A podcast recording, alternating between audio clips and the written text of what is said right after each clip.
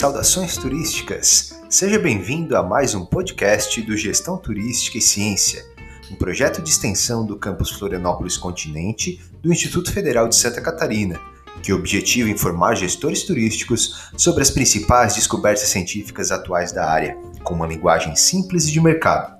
Me chamo Thiago Mondo e sou o professor coordenador do projeto, e junto com a equipe formada por Valério Neto, mestrando em turismo da Federal Fluminense, Matheus José, mestrando em Turismo da Federal do Paraná, e por alunos dos cursos do IFSC Florianópolis Continente, estaremos com você nos próximos minutos.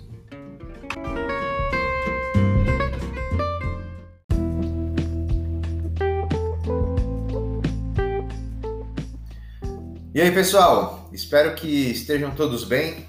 O artigo de hoje ele é intitulado Travel Craving e foi escrito por Ariel Mitev e Ana Irimias da Corvinus University de Budapeste e está no Prelo, na edição de 2020 ainda, do Annals of Tourism Research.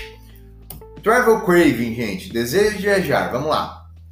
Em tradução literal é desejo de viajar, mas uh, em tradução uh, prática é um pouquinho diferente. É um evento emocional que ocorre quando uma pessoa quer viajar, mas ela não pode viajar, ela não pode é, é, agir por diversas razões fora do seu alcance. E a gente viu esse termo craving muito em voga e muito presente na pandemia, né? Em virtude da pandemia da Covid, que de certa forma proporcionou um desejo de viajar para muita gente, só que muita gente não podendo fazê-lo pelas restrições sanitárias, pelas restrições de transporte e assim por diante. Então, o craving, né, o, o desejo de viajar, é, exposto nesse artigo, é entendido como a antecipação de uma experiência pode aliviar, se a antecipação dessa experiência pode aliviar a angústia causada pela abstinência de não viajar, visto que a viagem envolve afeto e experiências sensoriais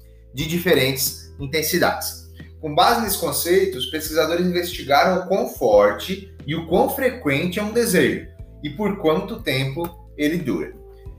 Os pesquisadores aplicaram uma pesquisa online com 535 alunos de duas universidades europeias, perguntando: primeiro, com que frequência você já pensou em viajar ou como se sentiria bem em uma viagem? Eu acho que eu penso em viajar todos os dias, gente, desde que começou a pandemia. Segunda pergunta: em seu ponto de vista, quão forte era o seu desejo de viajar? Terceira pergunta: quanto tempo você passou pensando em viajar ou como uma boa viagem faria você se sentir. E as duas últimas, foi difícil resistir a viajar e avalie o seu desejo geral de viagens. Vamos aos resultados. O desejo por viajar foi evidenciado pela forte correlação com a dificuldade em lidar com as proibições de viagens. As restrições que a pandemia trouxe mudaram a forma como pensamos sobre viagens. O desejo de viajar não é um precursor da viagem real, mas um evento emocional no tempo, focado na viagem como uma forma de aliviar a condição desagradável ou aversiva dessas restrições. Não necessariamente eu vou viajar, mas eu penso em viajar, eu quero viajar, eu fico com aquele estado emocional constante em virtude das restrições que eu tenho. E as implicações práticas então dessa pesquisa, pessoal? Os gestores devem explorar os processos mentais dos indivíduos e experiências sensoriais relacionadas às viagens. O travel craving não varia entre países e por isso essa emoção deve ser utilizada para motivar o turista durante períodos como a pandemia ou em crises econômicas, por exemplo. Então, a partir do momento que o destino, a partir do momento que o atrativo proporciona experiências sensoriais relacionadas a essas às viagens. Então, ah, eu tenho uma, uma, uma imersão 3D num vídeo sobre o destino que eu publico lá nas minhas redes sociais. Ou eu consigo, de certa forma, uh, tô, tô pensando aqui, mandar um, um, um, e-mail, ou às vezes até mandar um, um mimo é, para clientes que já é, estiveram no meu empreendimento.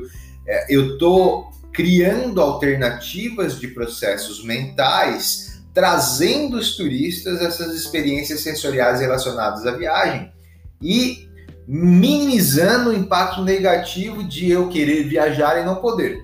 Né? inclusive aumentando e alimentando o desejo de viajar do ponto de vista positivo, inclusive do ponto de vista hedônico. E você, também está com muita vontade de viajar? Conta pra gente aí nos comentários e se tudo der certo, daqui a pouco vai estar todo mundo viajando. Valeu, pessoal!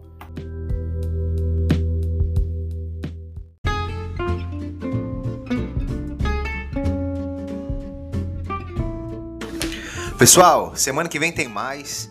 Acompanhe nosso Instagram, nosso LinkedIn e tenha acesso aos infográficos produzidos com cada um desses artigos que a gente vai trabalhar semanalmente aqui no Gestão Turística baseada em evidência científica. Vamos em frente, boa semana!